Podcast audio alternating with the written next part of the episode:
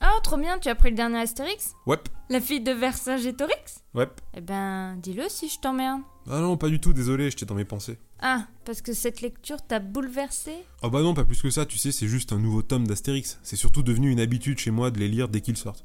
Et ils vont aller où cette fois-ci, les deux Gaulois Eh bah pas bien loin, figure-toi, c'est plutôt l'aventure, entre grosses guillemets, qui va venir à eux. En gros, tout se passe dans le village.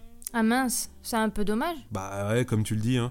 Après, ils ont quand même réussi à m'arracher quelques rires, hein, et ça fait toujours plaisir de retrouver Astérix Obélix.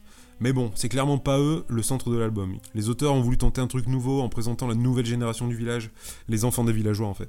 C'est dingue qu'après autant d'albums, ils continuent de trouver des idées de scénarios et que ça continue de sortir.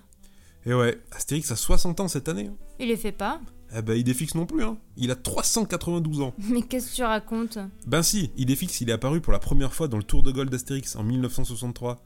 Donc tu fais le calcul, comme c'est un chien, tu multiplies par 7, ça fait 392. Oula, tu m'étonnes que tu étais perdu dans tes pensées. Mais c'est pas le plus vieux, hein. Tant qu'on est sur les toutous, tu sais qu'elle agit là, Milou Je sais pas, je dirais 400 ans, à peine plus vieux. Même pas 630 ans Bon. Et sinon, euh, il est bien ce nouvel album Tu sais, il n'y a plus de bon ou de mauvais Astérix. Si je devais résumer cette lecture aujourd'hui avec toi, je dirais que c'est d'abord ma Madeleine de Proust, des personnages qui m'accompagnent depuis l'enfance et qui seront toujours là pour moi.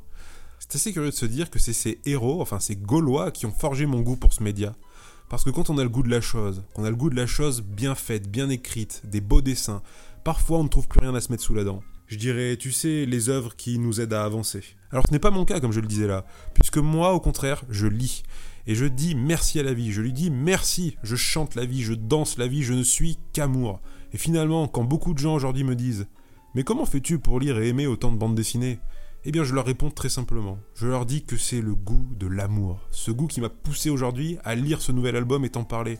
Mais demain, qui sait, peut-être, simplement en parler à notre communauté. À parler de toutes les BD que j'aime et partager cet amour avec les autres. Oula, c'est l'heure de la sieste, non Ah, je me sens pas bien, je vais aller lire une BD dans le lit. Allez, tiens, un nouveau bouquin. Mais sinon, c'était bien, Astérix Oui, grave par tout Atix, mais je suis pas objectif. Allez, va te reposer.